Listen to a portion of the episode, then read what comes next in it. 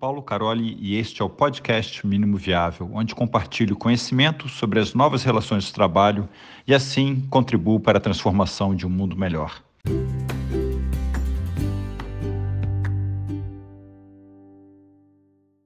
Já temos nossa próxima pergunta.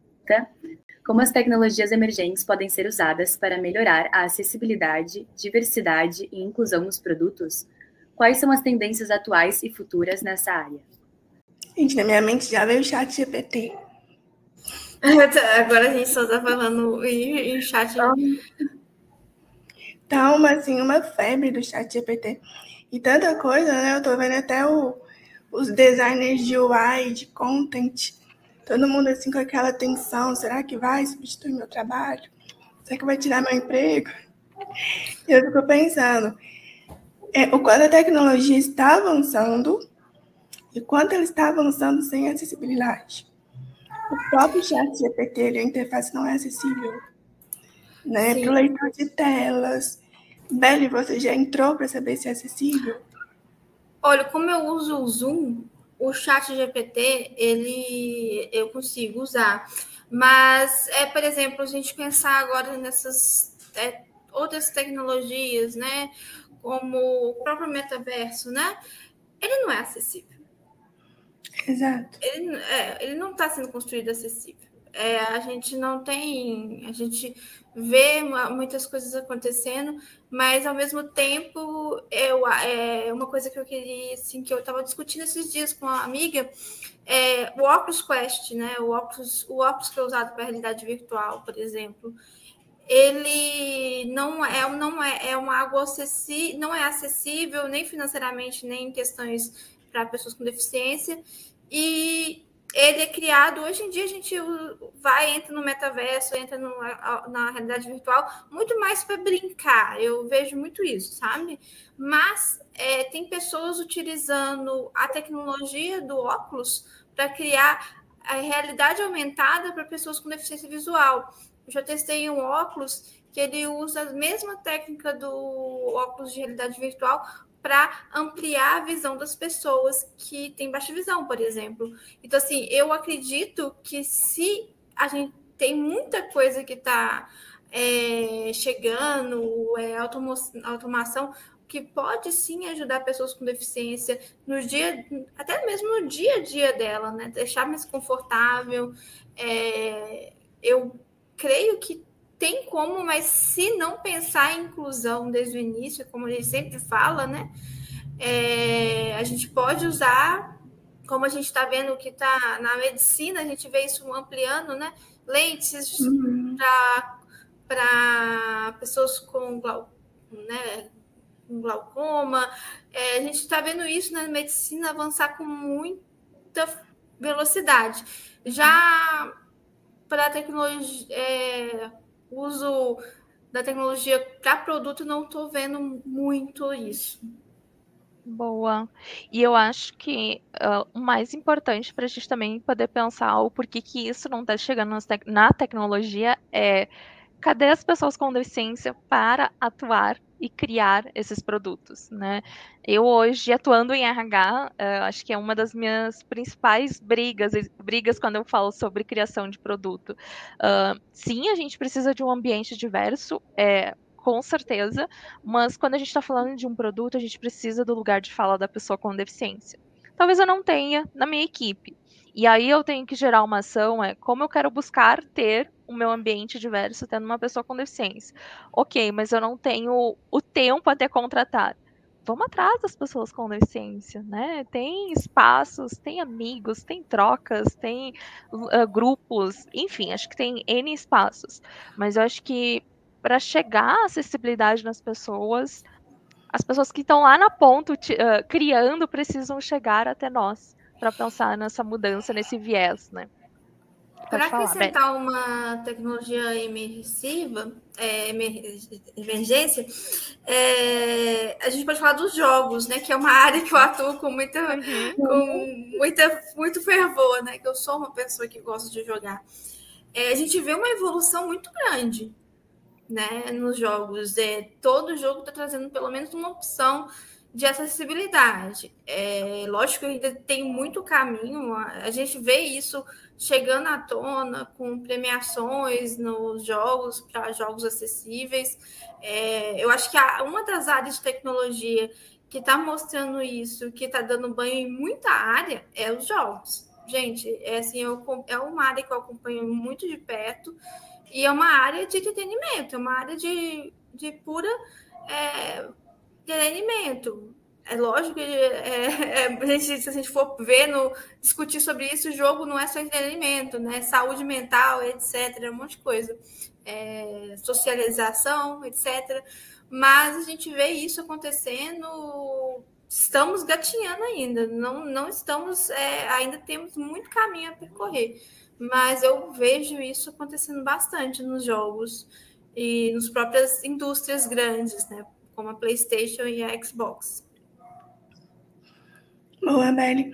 Esses dias eu estava é, estudando um pouco mais sobre as soluções que a própria Meta, né, a Meta, esse, a antiga Facebook, traz para o mercado. E aí eu comecei a conversar com algumas pessoas que trabalham na Meta, que é, pensam em acessibilidade, né, principalmente designers, desenvolvedores, e todos eles, assim, ficavam muito, questionavam muito sobre Será que a acessibilidade ajuda a gente a acessibilidade para a interface? Que a gente tem muitas diretrizes oficiais, né, ali, uma visão projeto, para incluir a acessibilidade no projeto com facilidade, como a WCAG, por exemplo, que são as guidelines de conteúdo para web, de acessibilidade para conteúdo da web, é, e são muito bem aplicáveis. Claro que tem alguns rumores de que a WCAG ela compreende muito uma diversidade única de pessoas com baixa visão, pessoas é, cegas, né? Esses são os tipos de usuários que ela atende melhor, que ela compreende melhor, e outros tipos de deficiência, por exemplo. Liliane utiliza um mouse com o queixo. Várias questões da WCAG não cobre. E eles começaram a questionar como que a gente olha para isso é, agora na interface não temos essa solução para agora e já estamos olhando para o futuro. Tipo, já estamos olhando para uma coisa tipo metaverso, sair da interface e trazer isso para o nosso mundo como uma realidade virtual. Então, assim, pensar essa questão da acessibilidade desde o início não só traz uma acessibilidade para as pessoas, mas traz um processo de produto melhorado, né? onde a gente consegue trazer maior visibilidade para as necessidades dos próprios times, da própria equipe. Por exemplo, um designer precisa de uma, uma documentação completa, onde ele consegue? Isso existe? Será que eu vou ter aqui mesmo buscar é, outros meios, eu vou ter que criar algo? Eu mesma já criei ferramentas para o meu trabalho, porque eu não consigo utilizar, não existe, então eu tenho que criar. Então é importante também pensar nisso é, para facilitar o processo de produto, né? Facilitar o processo da criação, que ainda é muito defasado, a gente não tem a visibilidade e acessibilidade dentro da criação do produto. Isso atrapalha muito a equipe. Pessoas que não conhecem, por exemplo, do tema acessibilidade. Eu hoje eu sou especialista, estudei bastante. Eu hoje sou focada nisso, eu consigo ajudar o time. Mas e pessoas que não são focadas nesse tema são focadas em outro tema, como que ela pega a acessibilidade de trabalho. Então, é muito necessário também dar visibilidade para que essas novas tecnologias, né, as tecnologias que estão surgindo e que hoje surge uma coisinha na internet já vira um boom, já vende para milhões de pessoas e, tipo, sem acessibilidade, sem olhar para questões de diversidade, é um tema muito preocupante. Muito obrigada. Já temos nossa seguinte pergunta. Como melhorar meu skills de facilitação para ser mais inclusivo? Boa. Posso começar.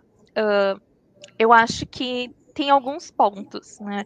Eu estava lendo um livro que ele é sobre aquela TED Talk, sobre como a gente melhorar a nossa comunicação, e, e traz uma metáfora que a viagem, né, a, palestra, como tu traz, é como se fosse uma viagem. Então, como tu constrói o teu storytelling, é como tu traz a pessoa para o teu dia a dia para ela tentar se colocar no lugar, para ela entender de fato uh, e imaginar, né? E eu faço muito essa analogia também com a inclusão. Eu só consigo te mostrar que a inclusão é importante quando a pessoa entende o valor, né? Para que ela possa entrar nessa viagem junto comigo sobre essa jornada da inclusão. E para isso acontecer, existem algumas maneiras, né? Eu sempre brinco que uma delas é a pessoa ou adquirir uma deficiência, que aí ela vai passar por isso, ou ela talvez vai ter uma deficiência, não é nem deficiência, uma limitação temporária, sei lá, quebrei o, o, a perna, por exemplo, né?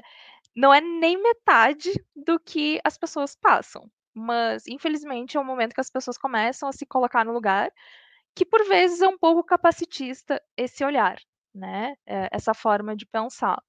Mas é nesse momento que a pessoa começa a tocar e entender que, opa, o produto poderia ser acessível, né? Olha aí, ó, eu estou tentando utilizar o, o ônibus, estou com a perna quebrada e não posso subir. Como que ninguém pensou em adaptar essa escada, né? Uh, ok, eu fui de um ponto lá no extremo, mas eu acho que o principal ponto para melhorar essa skill da gente poder uh, transformar tanto facilitação, ser um líder inclusivo, ser um ambiente inclusivo, é a pessoa pegar para si essa responsabilidade. É pegar para si no sentido, eu quero estudar, eu quero me aproximar de pessoas que têm deficiência, eu quero ler sobre esse tema, quero assistir pessoas uh, que falam muito sobre esse tema, e aí eu brinco, né? Uh, se não consegue ler, então segue alguém né, no Instagram, né? Que uh, vou acompanhar a realidade da pessoa, mas isso faz que seja 1% para sair da nossa bolha, né? Uh, eu tenho certeza que eu, a, a Belle e a. Esqueci né, o nome Lili. de Jesus. Lili. A gente vai chamar de Paula, a pessoa que está esquecida, desculpa. A Lili. Uh, eu tenho certeza que a gente é muito privilegiada dentro da nossa bolha de pessoa com deficiência, da nossa realidade. Né? Tantas outras pessoas com deficiência que talvez não tiveram a oportunidade de nem chegar no espaço onde hoje a gente está. Então, hoje a gente abre portas para muitas pessoas, né, sendo dela de várias formas. Uma pessoa que hoje não tem uma deficiência, ela com certeza é uma pessoa privilegiada, né, de poder ser esse porta-voz, de provocar também.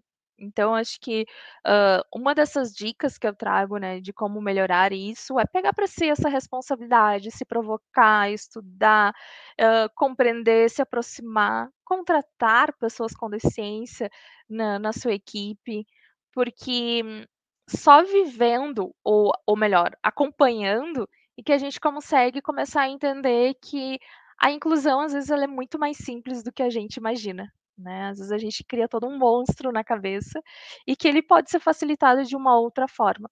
Então, acho que essa é a principal dica que eu dou.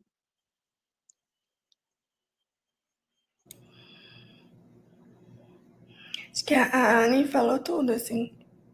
Inclusão, né? Pensar em inclusão, incluir, em conhecer, em ser curioso. É, acho que falando um pouco de hard skills, como eu disse, a gente não tem muitas ferramentas para estudar inclusão. O estudo está no dia a dia, na prática de se incluir.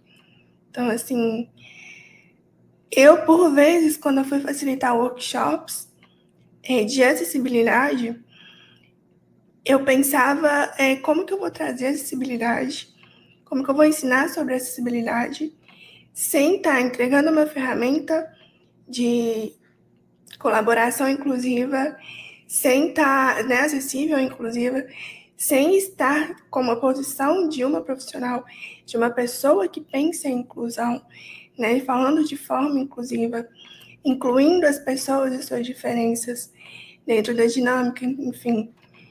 É, pensar também sobre essas questões que são uma dificuldade para nós de produto que não temos acessibilidade nos produtos, é super importante para a gente a gente consiga mudar esse cenário, né?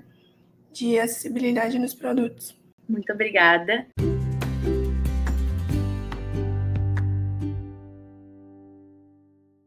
É aqui o episódio de hoje. Espero que tenha gostado.